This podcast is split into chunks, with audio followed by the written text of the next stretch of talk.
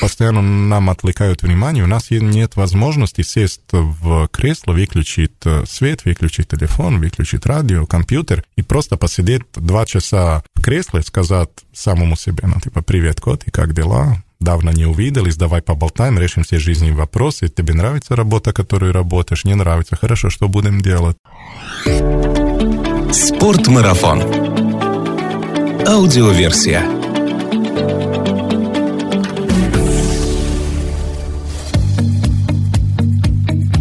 Всем привет! Это Артур Ахметов и «Спортмарафон. Аудиоверсия». В этом подкасте мы немного говорим о спорте, но много об активном отдыхе, спортивных увлечениях, путешествиях, приключениях и снаряжении для всего этого. А снаряжение, естественно, вы можете выбрать в нашем магазине. Если вам нравится наш подкаст, расскажите о нем друзьям, так вы поможете нам сделать аутдор популярнее, а значит в нашей стране станет еще больше людей, ведущих здоровый и полезный образ жизни. Одной из самых популярных тем для подкастов и, в принципе, одним из самых популярных видов активности в городе является бег. Сегодня на улице можно встретить бегунов всех возрастов, социальных статусов, комплекций, если хотите, вероисповеданий и национальностей. Конечно, так было не всегда. Мне вспоминается время лет 7-8 назад, когда я и сам стал жертвой маркетинга одной фирмы и накупил себе экипировки со свушем на всех возможных местах и начал бегать. Примерно в это же время в нашу страну приехал серб Милан Милетич и начал заниматься беговыми мероприятиями и вовлечением в бег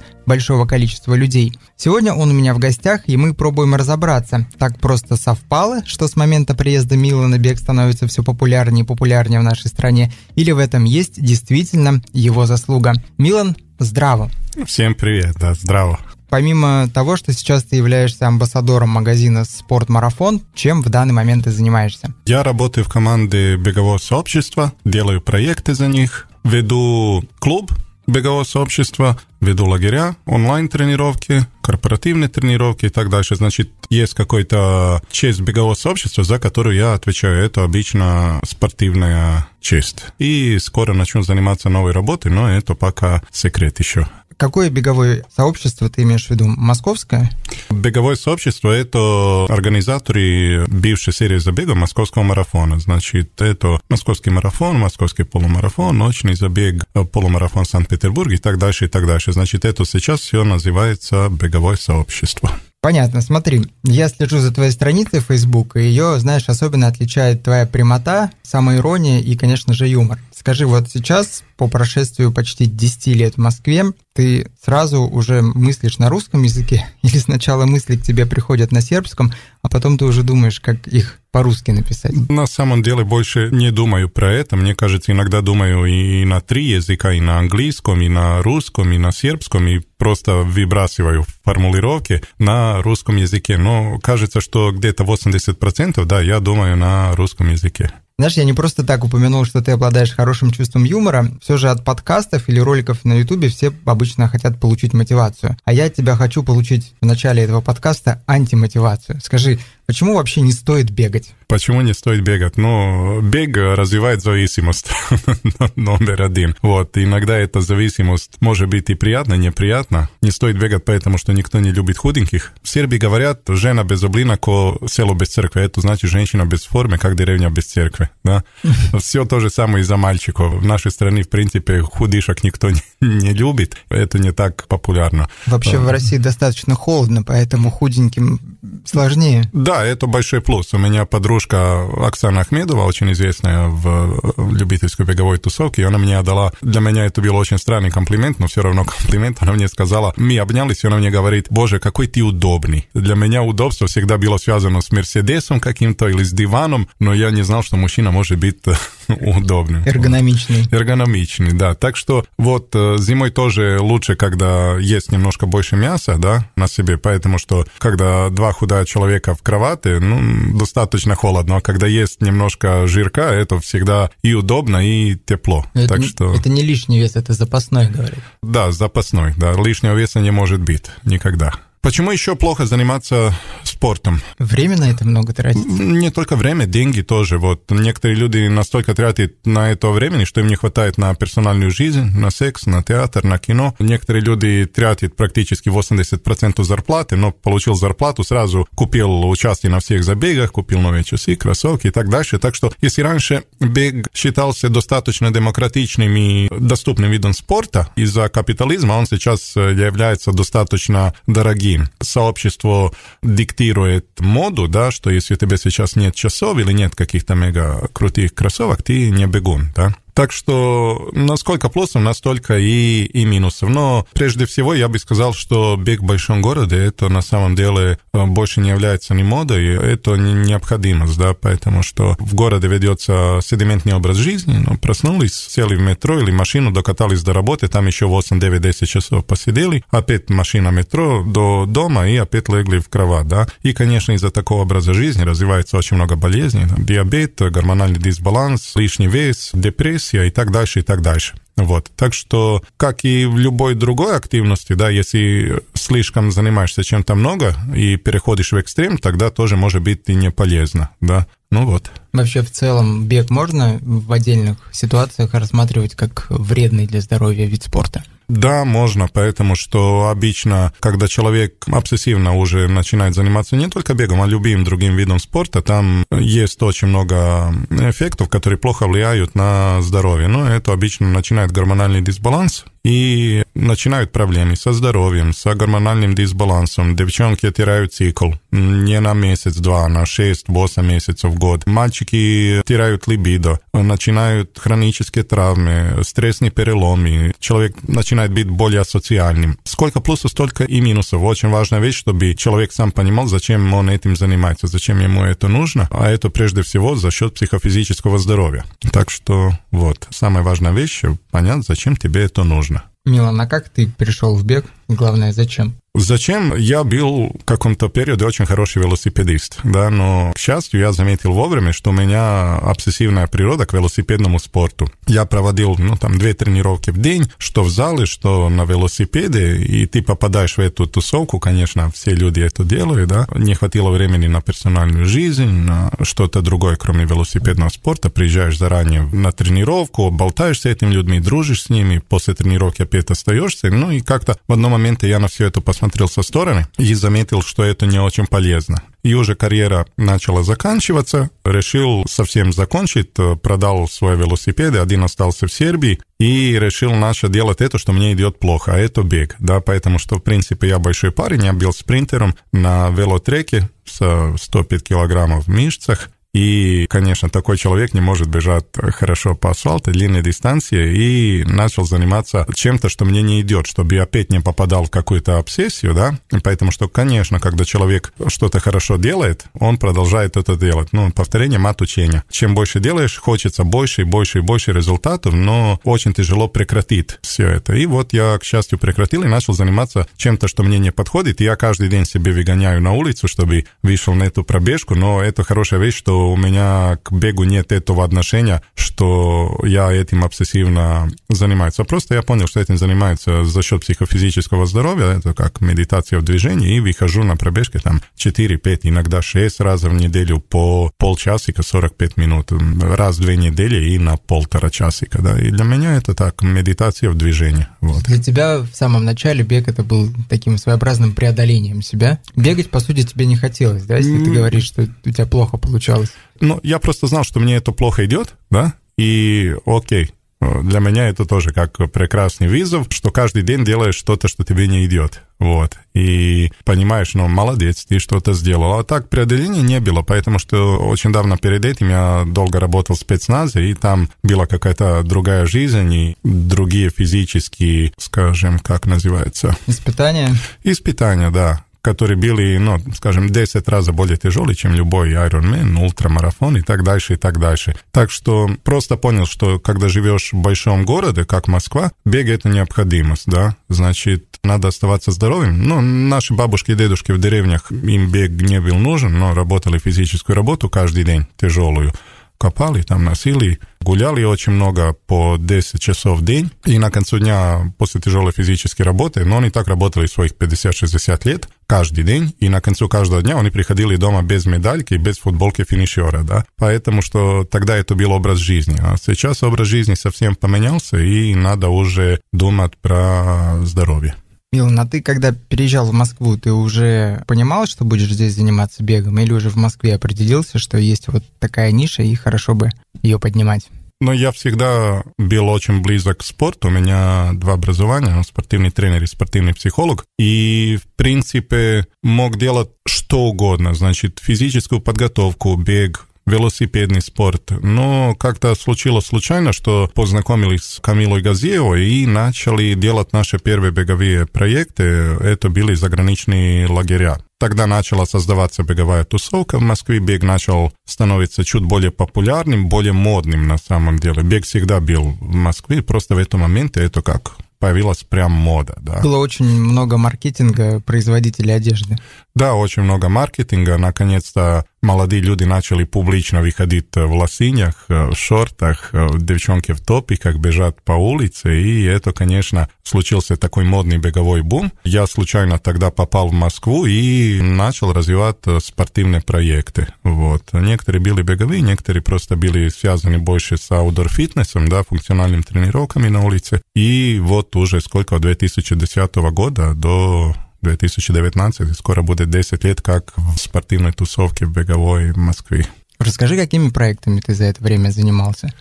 Но первый был это Unity Run Camp, потом два месяца отработал один проект за, или три месяца за I Love Running, После этого я понял, что не хочется работать за других, хочется работать за себя, развивать свои проекты по своим методам, со своим стилем, со своей страстью, да, и делать так, как я хочу, и сделали достаточно известный. Он длился где-то два с половиной-три года, Nulla Project. Мы были самым известным, ну, самым большим outdoor фитнес проектом в Москве. У нас было, ну, скажем, где-то в среднем на тренировке между 150 и 250 человек. И это было сколько? Примерно 3-4 года назад. Значит, ну, у никого не было такого количества людей. И очень-очень круто развивался проект. Были хорошие спонсоры, хорошо монетизировали проект. И в одном моменте поступило предложение, чтобы начал сотрудничать с тогда еще московским марафоном, а сейчас беговым сообществом. И я понял, что э, работая в команде, это гораздо больше перспективах, возможностей не только по работе, а тоже в развитии. Да? Поэтому что я понял, что я тренером не могу быть навсегда, какие-то свои знания надо переносить более молодым коллегам, развивать проекты. И мне стало более интересно просто развивать интересные проекты, которые людям будут интересны, как вот лагеря, как онлайн-тренировки, корпоративные тренировки. Значит, просто пользоваться спортом как инструментом счастья, да, социализации.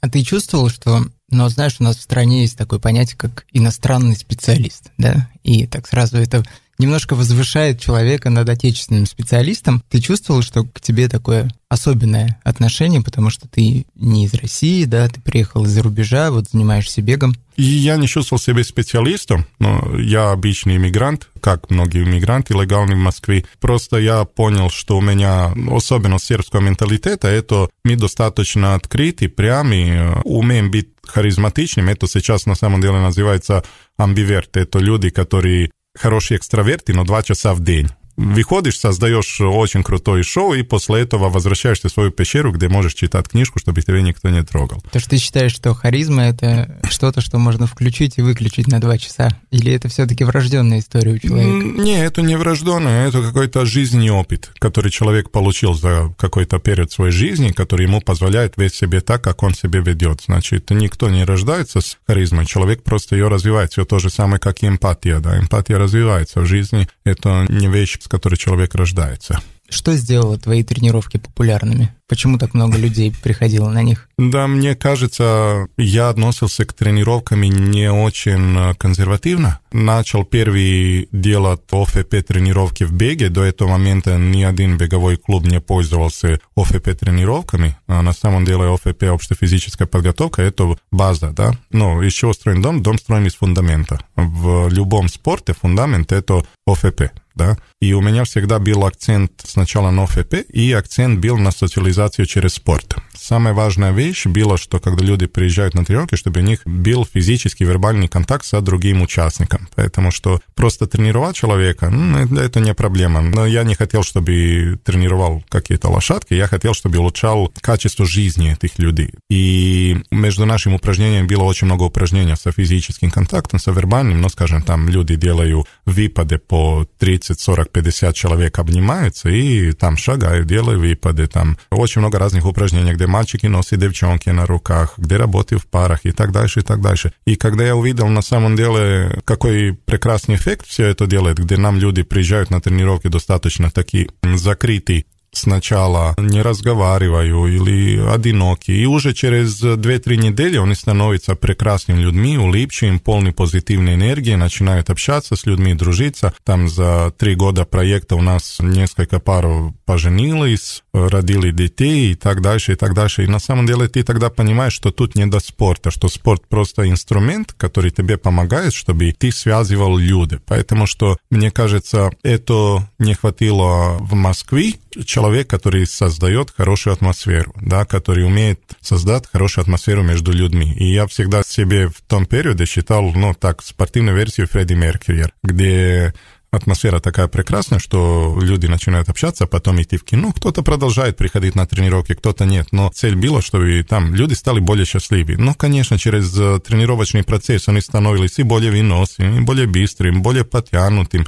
Девчонки качали попы. Значит, прям результаты физически были прекрасные. Но когда я увидел, что они становятся более счастливы, но это гораздо более интересно, когда ты понимаешь, что ты улучшаешь качество жизни человека, чем просто там тренировать его, чтобы он стал более быстрым. И я понял, что моя философия — это именно счастье, да, не просто тренировать человека как лошадь, а улучшать качество его жизни.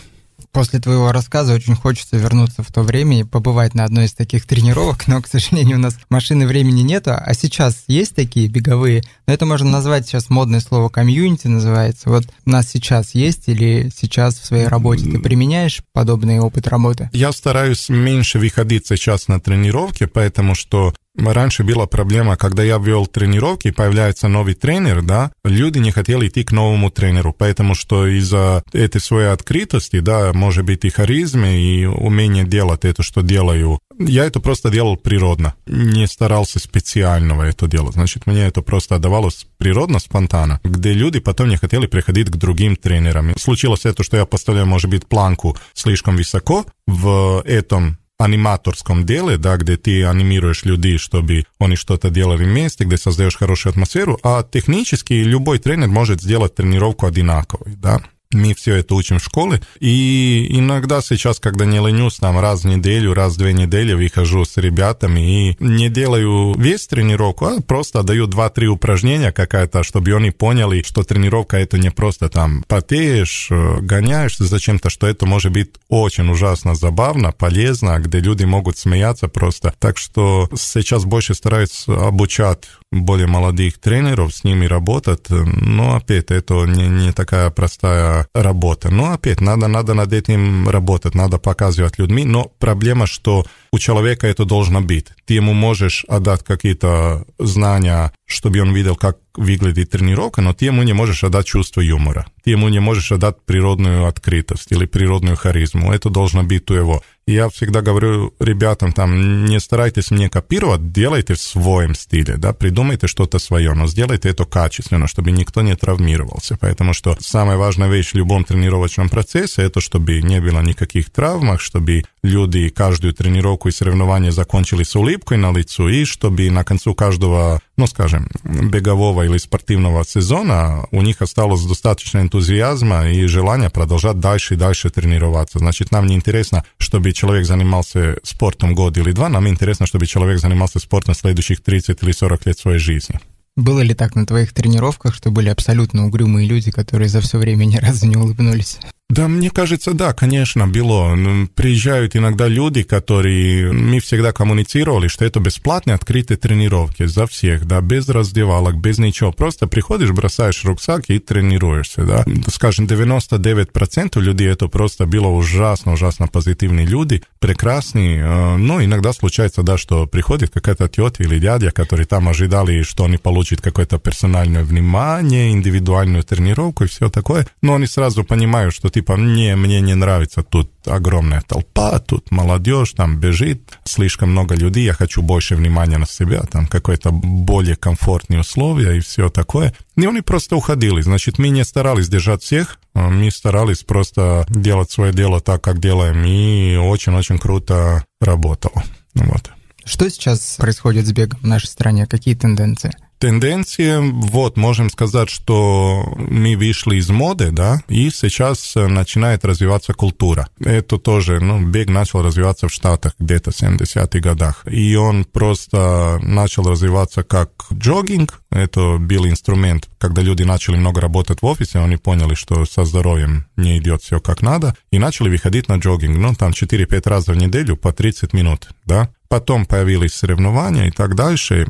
И вот сейчас эта культура появляется здесь. Мы вышли из моды, которая появилась там 2011-2012 года, но длилась где-то 2-3-4 года.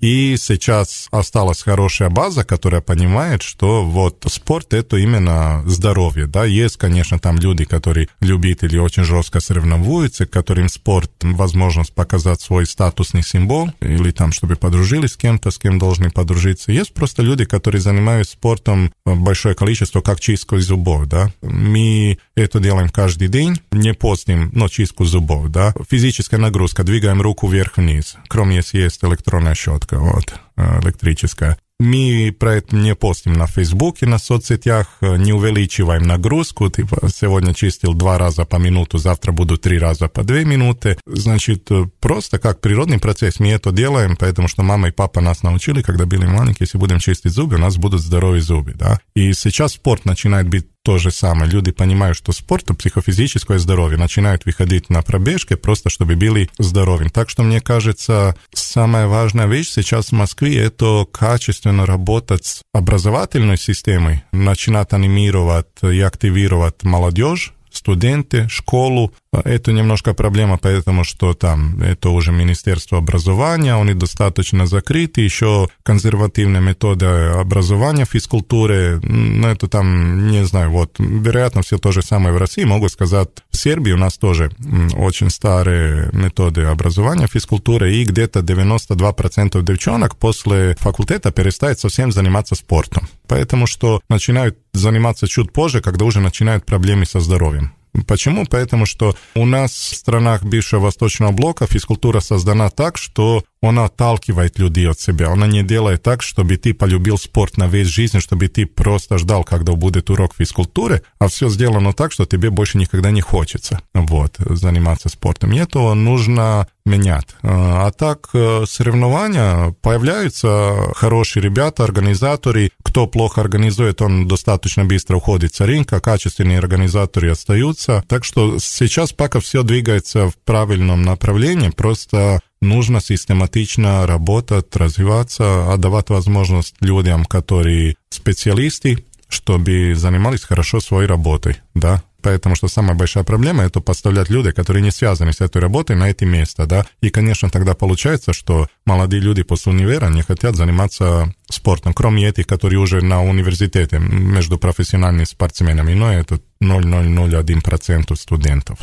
Ну, ты сказал, что вот была определенная мода на бег, сейчас это развитие культуры, потом что это будет? Традиции? Да, можно сказать и традиция, но это будет просто образ жизни, да, где бег не будет ничего специального, просто будет инструмент, который человеку помогает быть здоровым, да, это не будет никакая экзотика, а просто чисто образа жизни. Стали, побежали полчасика, вернулись, приняли душ, идем на работу, или вечером после работы побежали полчасика, поэтому что жизнь в большом городе достаточно быстро, если человек не увлекается каким-то спортом, танцами, ну, пускай каждый найдет себе какую-то физическую нагрузку, конечно, раньше или позже позже начинают проблемы со здоровьем. И очень сильно надо рекламировать все это, поэтому чтобы люди поняли, что спорт это не мода, а это необходимость. Одним из основных направлений работы сейчас являются беговые лагеря. Можно сказать, относительно новое понятие в нашей стране. Расскажи немного о том, что это такое, что это дает спортсменам, как эти беговые лагеря проводятся. Ну вот, 2011 мы начали делать свои первые лагеря с Камилой и это было в Хорватии. Ребята из Москвы поехали с нами, тоже был Найкиевский клуб, был микс ребята, и мы поняли, что людям в большом городе очень нужен активный отпуск, да. Почему? Поэтому что если ты живешь и работаешь в Москве постоянно, да, и ты на свой... В любом большом городе. В любом, да, большом городе. И ты на свой отпуск из Москвы поедешь в Берлин, ничего не поменялось. Образ жизни все тоже такой, да. Uh-huh. Значит, э, будешь гоняться в огромном городе со толпой людей, где шумно и так дальше, и так дальше, и не хватит социализации. Поэтому мы начали очень хорошо развивать это спортивное направление, это активный отдых и как спортивные лагеря. Но сначала мы начинали делать только беговые лагеря, потом поняли, что есть огромная ниша, которая люди, которые просто не хотят бежать. Есть люди, которые просто хотят спокойно гулять по горам. Ну, значит, когда человек бежит, он там концентрируется на тренировку, он смотрит 3 метра перед собой, гоняет и ну, улучшает результат. У него нет времени наслаждаться процессом, да, там смотреть налево и направо, и понюхать воздух, и все остальное. Поэтому мы придумали, ну, называем их, я не люблю это слово, оздоровительные лагеря, потому что когда человек скажет оздоровительный, мне это всегда как-то связывает с пенсионерами, да. Ну, у нас советское, мне кажется, понятие есть этого оздоровительный Да, лагерь. оздоровительный. Ну, я их называю просто походные лагеря. Это где ребята приезжают просто и два раза в день или раз в день делаем длинные походы. В последнем лагере у нас была девчонка, которая первых из Питера, которая первых семь дней практически ни с кем не общалась, ну просто там кушает, спит, тренировка, спит, кушает, спит. Ну, мы думали, что обиделась что-то или что ее что-то не так. И после 7 дней она пускается, ну, осталось еще 3 дня до конца лагеря, она меня обнимает, говорит, Милан, спасибо огромное, у меня никогда не было такого крутого отпуска, как сейчас. Просто я так отдохнула, как никогда в жизни, да. Есть тоже люди, которые после 3 дня лагеря хотят вернуться домой, поэтому что, ну, типа, я не могу, я, он уже трясется или она. В этом случае была одна девчонка, которая уже после 3 дня, мне нужен город, мне нужен город мне нужно что-то работать, типа я не могу сидеть в лесу. И так мы поняли, что есть просто огромная ниша, и что надо делать на самом деле тематические лагеря. Да, мы беговое сообщество, делаем а, беговые лагеря, делаем эти оздоровительные или походнические лагеря, но вот сейчас уже начали развивать а, темы с йогой, сотрудничаем с гонкой героев, им тоже будем отдавать наш объект, чтобы они делали свои лагеря, потом в течение этих лагерях, не знаю, мы забираем людей в кухню, где наши домашние тети, хозяйки начинают, э, ну, учить э, русских девчонок и мальчиков готовить домашние сербские специалитеты, значит, там кроме спорта есть очень много других интересных вещей, которые люди просто не успевают или не умеют делать в городе, да. И э, сейчас мне кажется, что такие лагеря, которые в дикой природе, да, это становится таким оазисом спокойствия, где люди просто уезжают, чтобы не услышали шум, чтобы спали без аларма, чтобы дышали чистым воздухом, слышали ветер, дружили с хорошими людьми и кушали вкусную домашнюю еду. И это прям такая редкость, что за это очень огромный рынок, и это направление будет очень-очень хорошо развиваться. И я понял, что мне это очень нравится. Я тоже сам обожаю быть в природе. Вот уже 25 декабря поеду в Сербию, в наш домик, и в следующем году у нас будет где-то между 8 и 12 разных лагерев тематических. Ну, беговые, походнические, йога. Это просто прекрасно из-за меня, потому что каждых два месяца или полтора у меня есть возможность въехать из Москвы, просто побить в тишине тишины, в природе, выспаться, заполнить себе позитивную энергию, отдохнуть от этого сумасшедшего ритма города и вернуться в город улыбчивым, полной энергии, который опять эту энергию я приношу на других людей. Вот, так что это такой прекрасный круг. Знаешь, мне повезло, а, я в составе команды спортмарафона этим летом был в вашем вот этом домике, который находится в заповеднике Тара, предов Кырст. Угу. Это лагерь егерей, или как это правильно назвать, деревни, в которой егеря живут.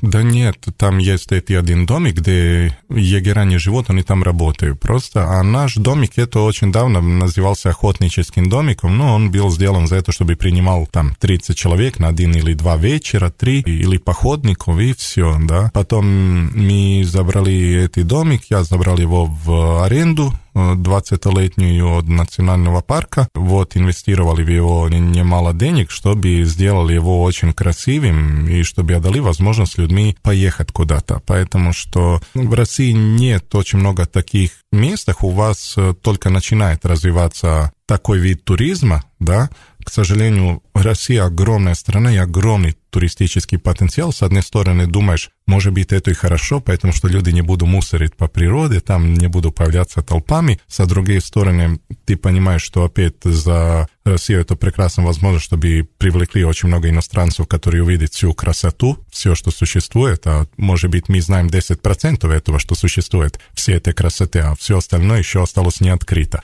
Так что пока не, не начнем находить такие места в России с большими домиками, где можем принять большое количество людей. Вот концентрируемся. Сербия, Хорватия, Греция, но тоже, конечно, Россия. Делали на Элбрусе несколько лагерей, на Розы Хутор, но опять, э, вот, когда делаешь в Розы Хутор, у тебя такое чувство, что ты не вышел из Москвы, потому что ты там, ну, толпа туристов и так дальше. Очень и... все по-современному там. Ну, да, и цены тоже такие выше, чем в Москве, но есть это чувство, что и когда сейчас пойдешь на море, и когда пойдешь в горы, из-за количества людей у тебя такое чувство, что ты не вышел из города, да? Опять шум. Заходишь в любую кафешку, шум, играет громко музыка, высокие цены и так дальше. И ты постоянно находишься в толпе. А бит в одиночестве – это сегодня ну, огромная редкость, да, которую себе не каждый может позволить. И вот в этом нашем домике в Сербии, ну, домик находится один, ты увидел, на горе, и около его больше нет ничего. Все, да. И там человек может остаться один самим собой, и ответить себе на очень многие важные вопросы. Поэтому что в городе мы постоянно около нас шум, машины, телефон, интернет, постоянно у нас овердоз каких-то информациях со соцсетях, с интернета, и постоянно нам отвлекают внимание, у нас нет возможности сесть в кресло, выключить э, свет, выключить телефон, выключить радио, компьютер и просто посидеть два часа в кресле, сказать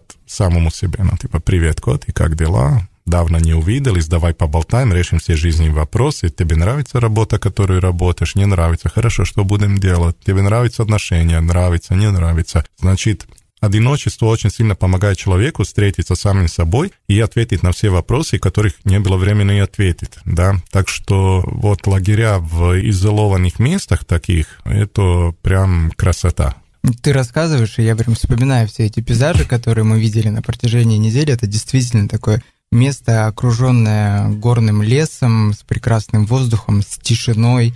Иногда эти горы затягивает туманом, и очень приятные впечатления, воспоминания об этом месте, и занимались мы там абсолютно разными вещами, да, занимались, конечно, и делом, люди занимались и спортом, ходили по горам, даже один раз нам удалось поохотиться на змею, которая заползла на кухню к вашим прекрасным женщинам, которые готовили нам, ну, просто еду, кормили нас на убой. Даже там с нами ездил один наш ультрамарафонец Андрей. Он вообще признался, что он в Москве так не ест никогда, а там он не мог просто отказаться от этой еды. Ел, ел ее. Ну, это прекрасное место. Я тебе желаю, чтобы вот это место развивалось и чтобы новые места появлялись. Вообще, где можно найти информацию о тех беговых лагерях, которые вы устраиваете, чтобы люди, которые нас слушают, могли зайти, почитать и для себя решить? Все информации находится на сайте бегового сообщества, это runseed.run, либо обычно я выкладываю на свою Facebook и Instagram страничку, поэтому что иногда я сам организую лагеря под своим именем, иногда есть ребята, с которыми делаем лагеря на аутсорс, типа как йога, и все, что касается, скажем, беговых и походнических, это на, на сайте, все, что касается других тематических, это обычно у меня на соцсетях.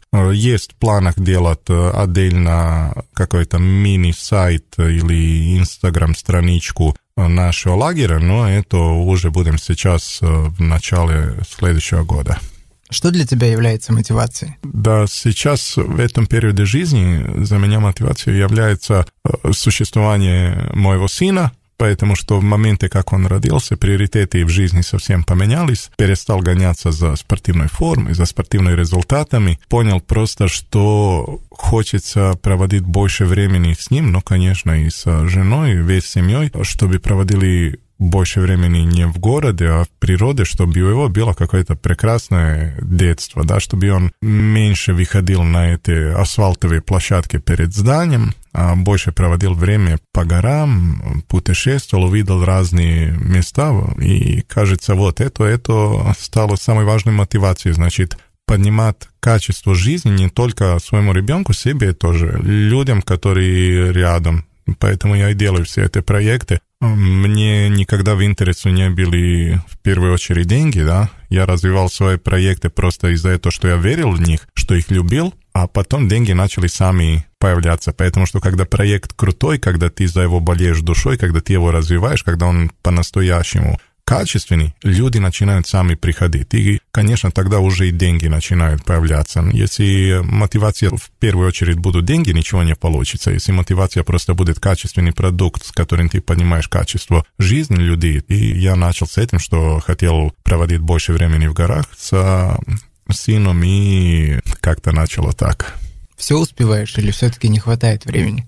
Не успеваю я ничего на самом деле. Времени хватает достаточно, просто вопрос, насколько продуктивно мы тратим это время, да. Поэтому что хочется прочитать гораздо больше книжек, хочется и больше времени проводить с ребенком, тоже хочется фокусироваться на проекты, которым занимаюсь на работе, чтобы они были более успешными. Так что самая важная вещь — найти баланс и расслабиться. Когда человек расслабится, тогда и появляется всегда и время. Не надо на самом деле переживать, что что-то не успеешь. Да? Жизнь достаточно короткая, и, конечно, без разницы, насколько она будет длинная, ты никогда все не успеешь сделать, что задумал. Так что надо фокусироваться на вещи, которые тебе приносят удовольствие. Вот, и не тратить время на бесполезные вещи. Когда это сделаешь, в первую очередь работа, да. Очень много людей говорят, типа, мне не хватает времени поехать туда, туда. Окей, все начинается с работы. Найдите работу, которая вам позволяет, да, где у вас будет свободный график, чтобы больше времени проводили со семьей, чтобы больше путешествовали и так дальше, и так дальше. Так что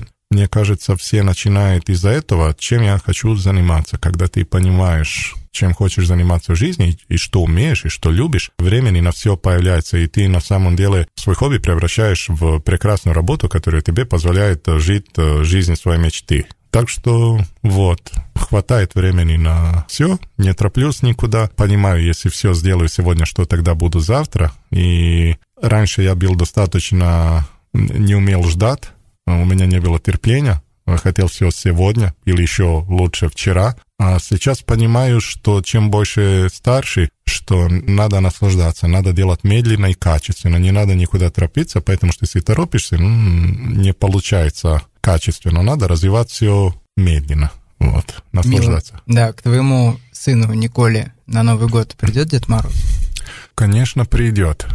Это вот. будешь ты или это будет Дед Мороз? Мне кажется, это будет дедушка Дед Мороз, но на самом деле мы будем в Сербии за Новый год, так что придется что-то придумать, может быть, он его не увидит, потому что там будет еще много детишек, но утром, да, они найдут подарки под елку, мы уже нашли елку, которую посадим перед нашим домиком, чтобы потом, после Нового года, она там и продолжала расти, что видели прекрасные вспоминания этих детишек, которые тоже вот нам очень люблю приводить детишек на лагеря, поэтому что каждый лагерь, они просто на концу каждого лагеря плачут, не хотят возвращаться в Москву, да, и сейчас к концу августа тоже я сделал один бесплатный проект за разведенные мамы с детишками и за папы с детишками, что могут бесплатно приехать к нам и в лагерь, да, чтобы у детишек было возможности проводить э, больше качественного времени с своими родителями. Так что, да, Дед Мороз э, сто процентов будет. Это еще детишки, им э, нужно создавать такую магическую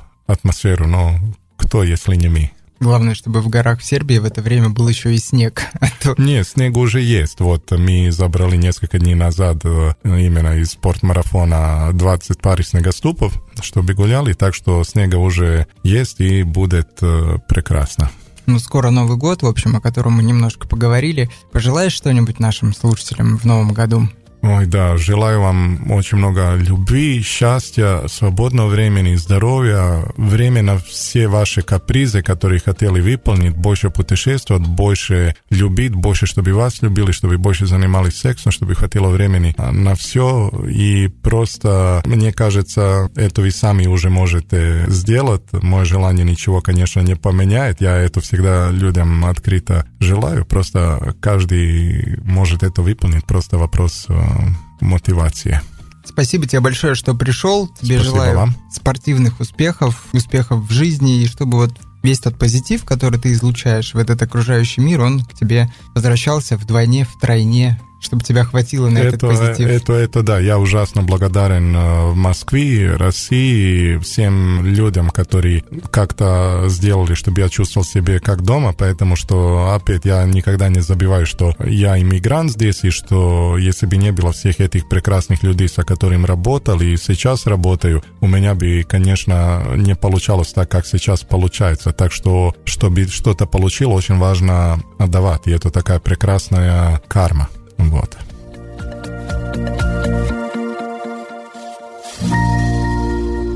Спортмарафон. Аудиоверсия.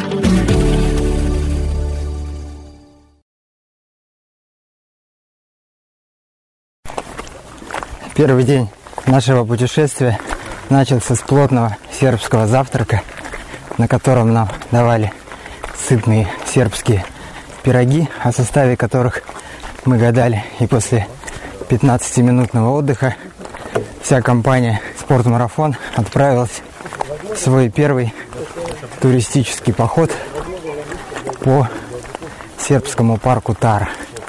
Сейчас мы идем по лесной тропе, гравийной дороге. Под ногами приятная гравийная дорожка. И мы слышим, как шаркает, шаркают наши подошвы.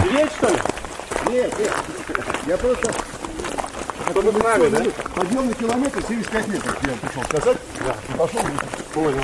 Так мы подумаем, что Только что к нам в гости забегал Андрей Хачатуров. Он уже сбегал вперед на разведку. сколько? Сказал, что он наверху нас ждет награда. И поэтому мы еще веселее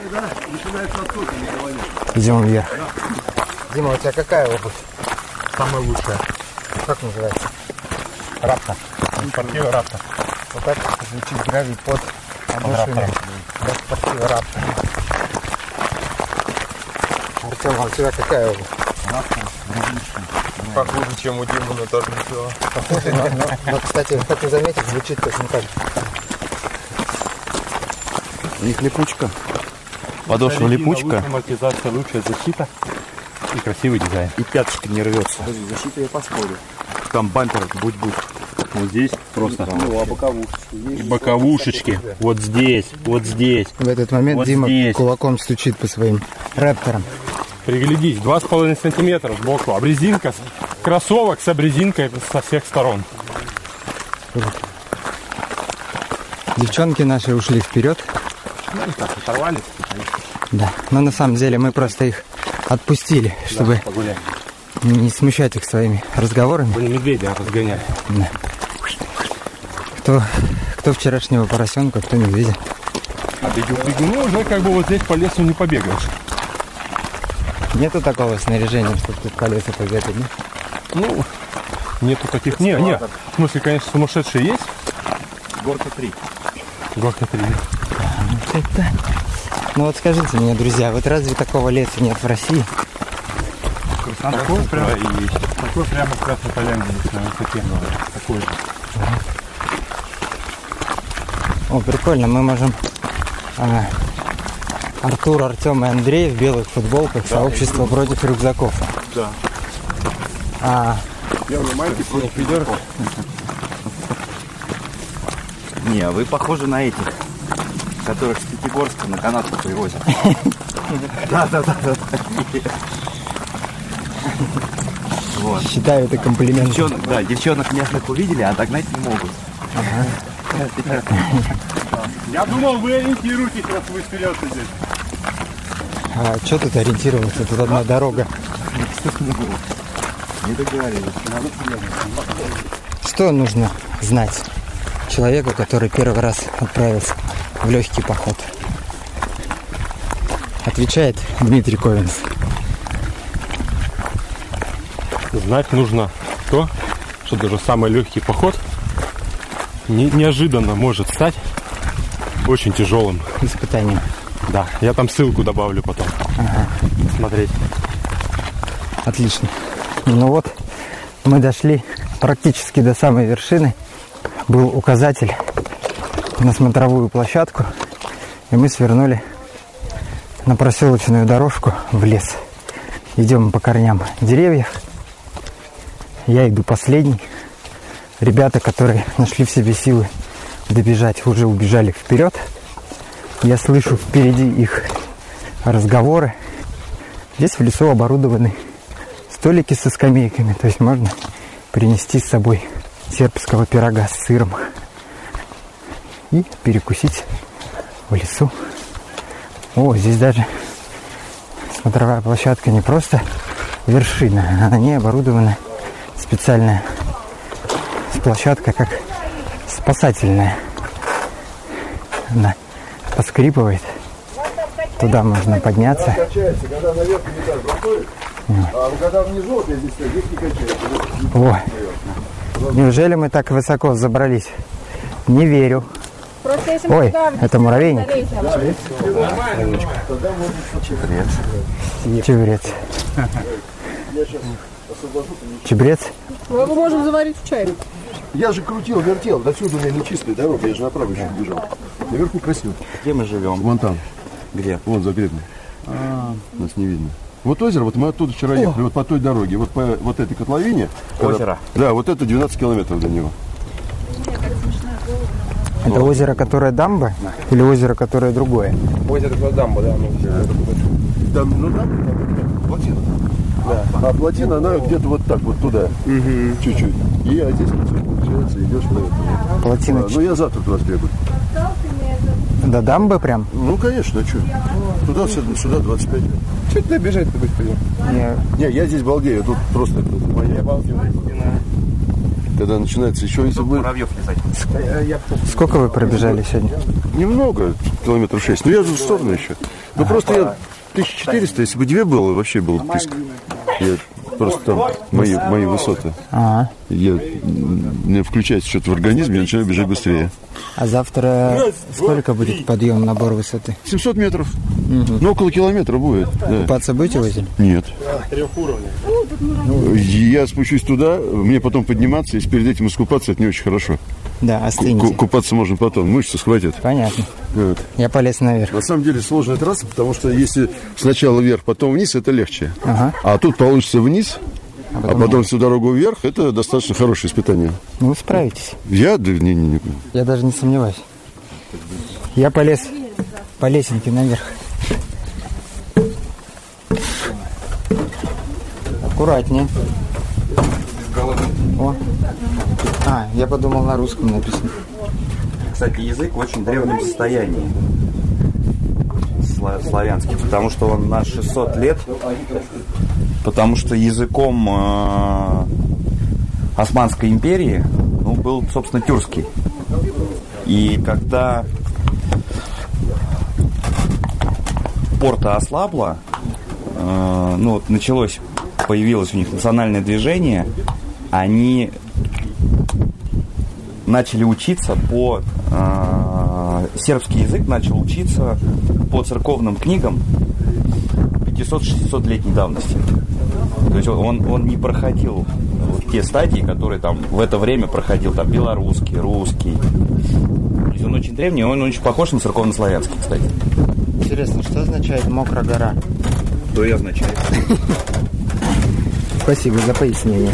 Нет, торопиться-то не, некуда. Чего вы Надо